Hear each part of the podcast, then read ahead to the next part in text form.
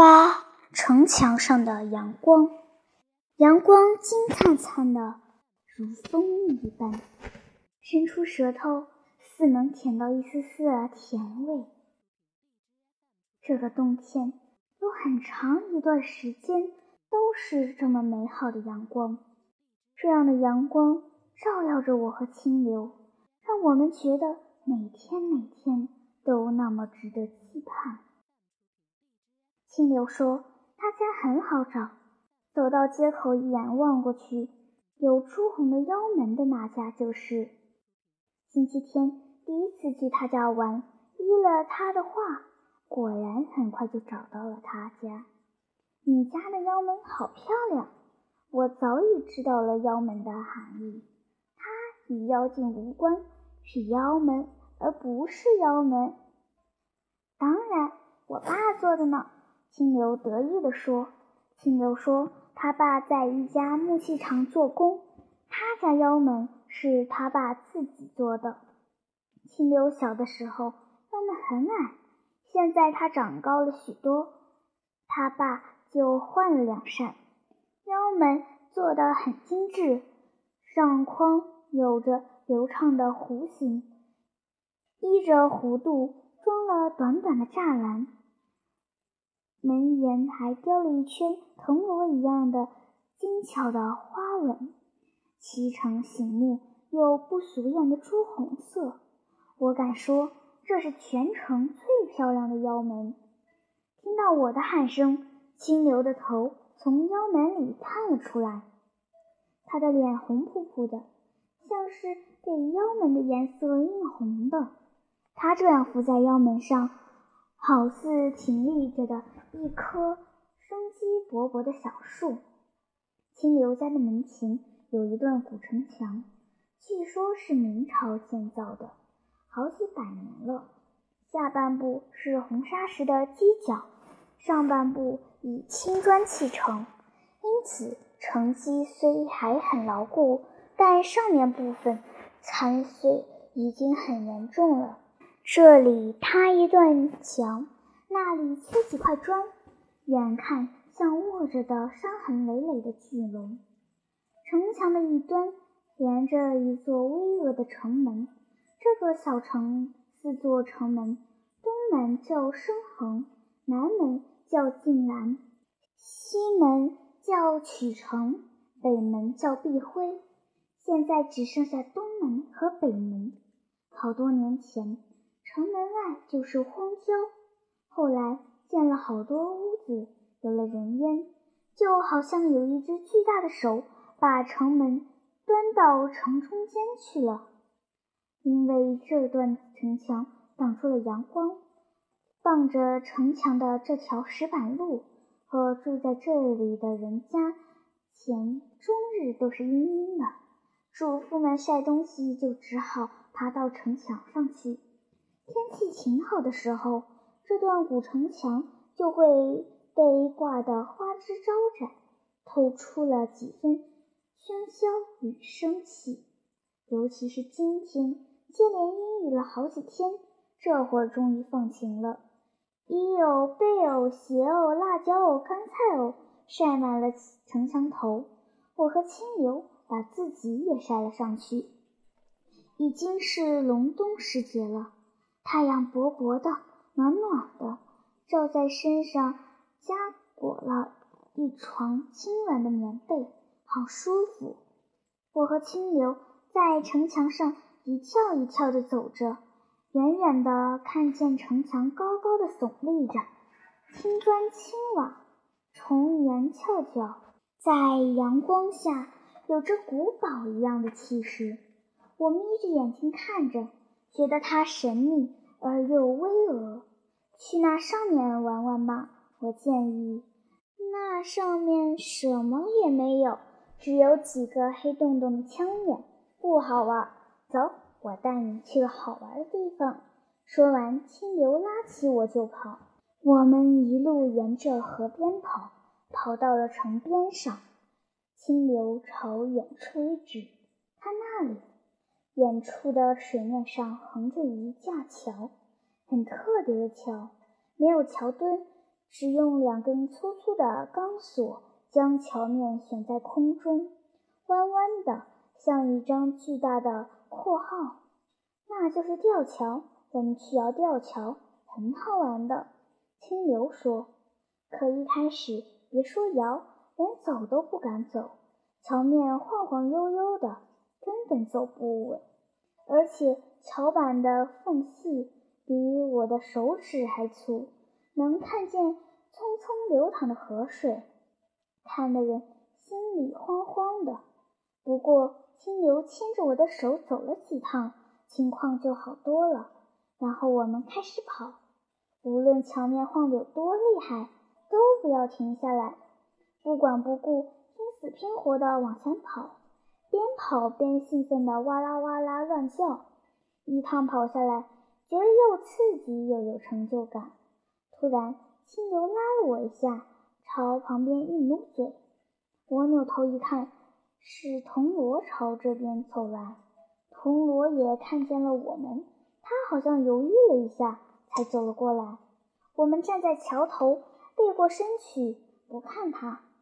等他走到桥中间了，清流说：“来，我们摇他。”然后我们站在桥上，分开腿，同心协力，左右左右来回使劲蹬，桥就忽左忽右，大幅度地摇晃起来。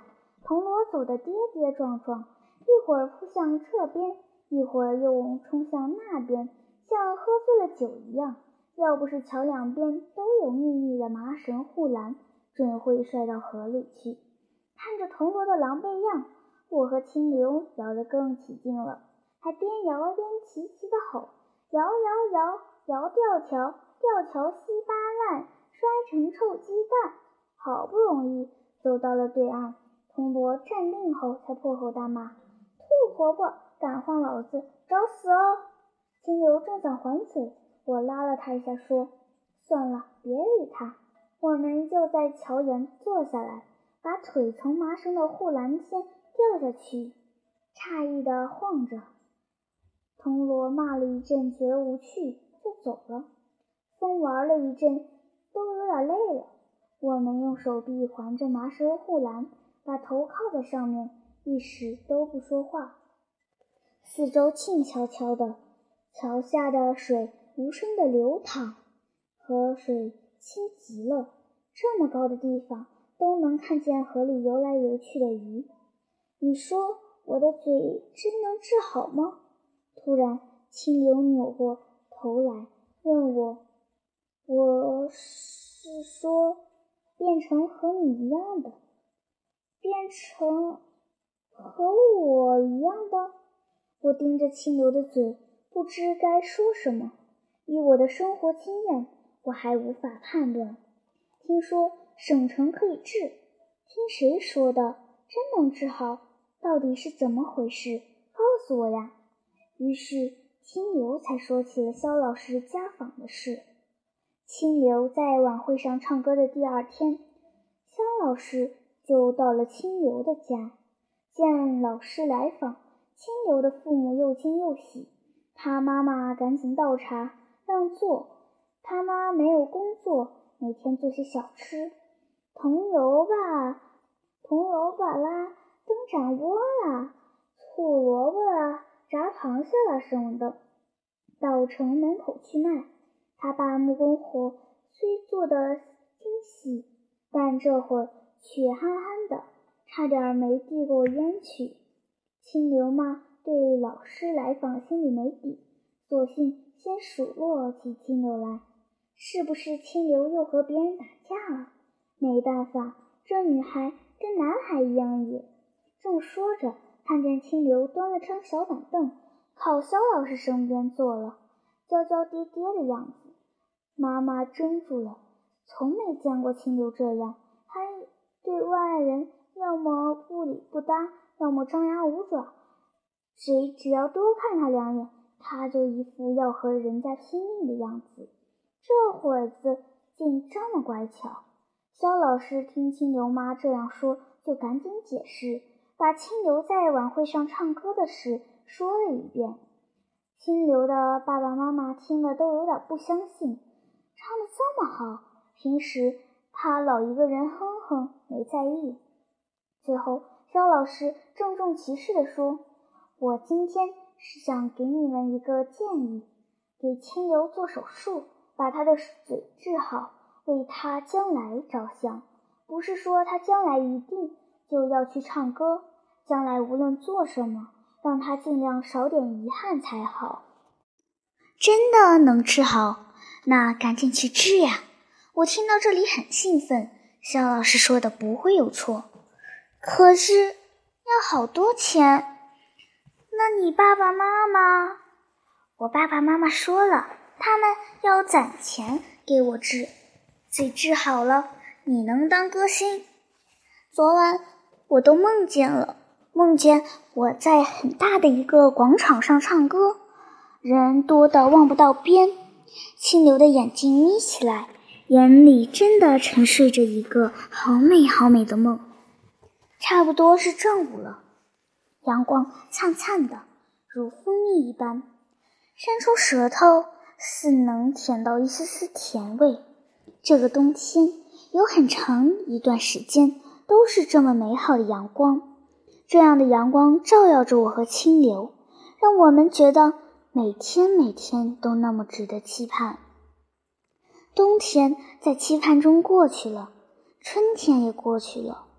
这期间，清流妈去了省城打工。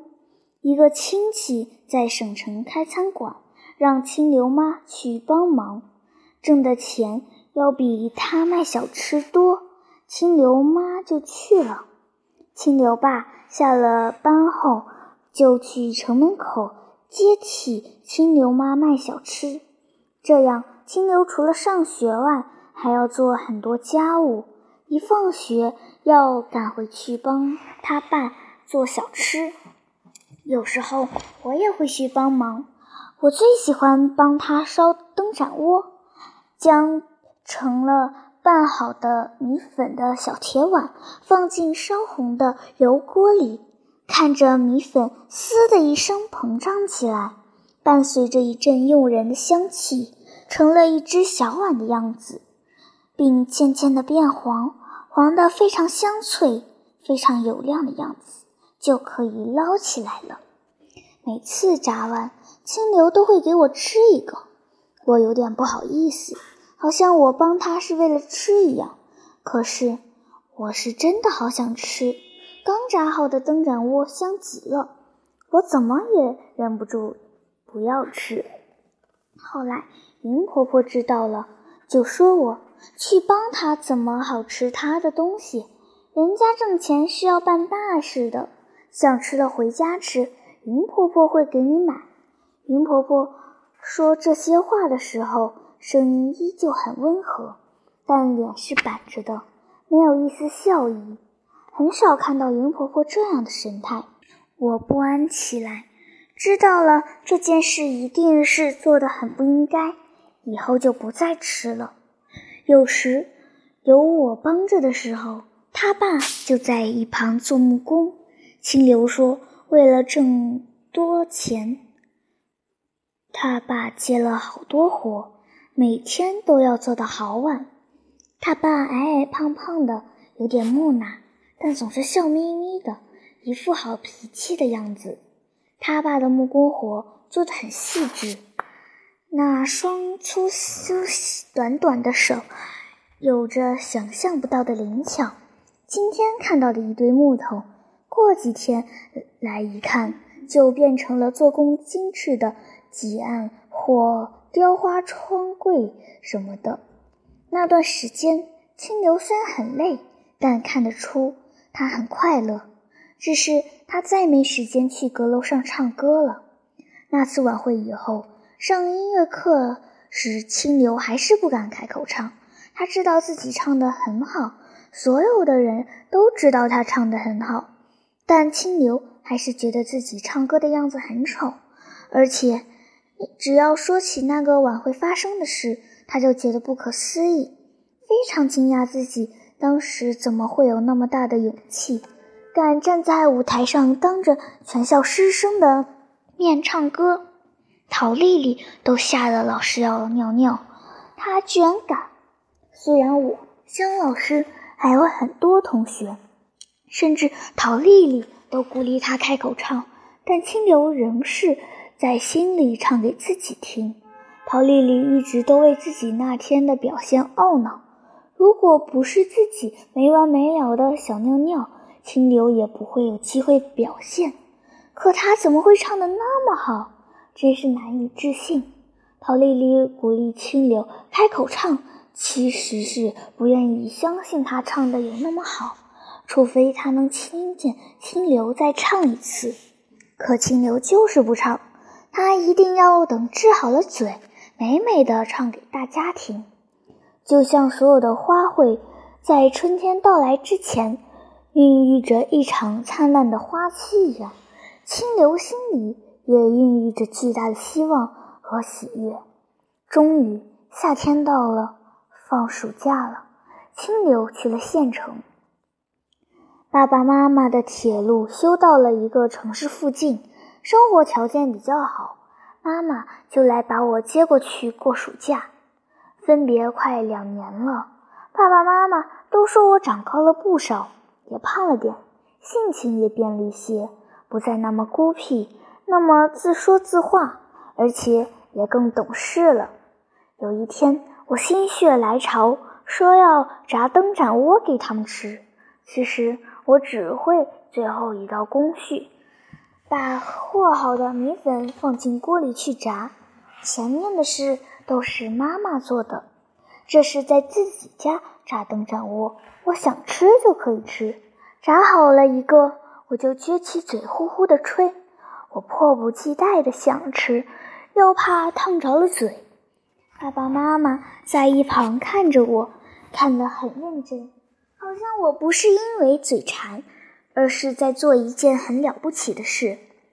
特别是爸爸，那眼神差不多是我看灯盏窝的眼神。见他们的样子，我就不吃了。我把吹凉的灯盏窝伸到爸爸嘴边，爸爸咬了一口。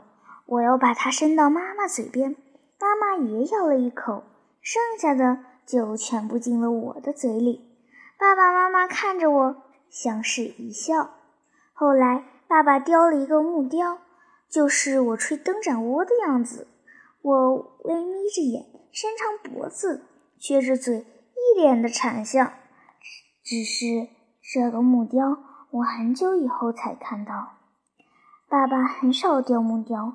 他很喜欢做根雕，那时爸爸刚迷恋上这些，在野外作业时看到有模有样的树根，他就会收集起来，依照天然的形态刻出他想象着的东西，多半是各种各样的动物。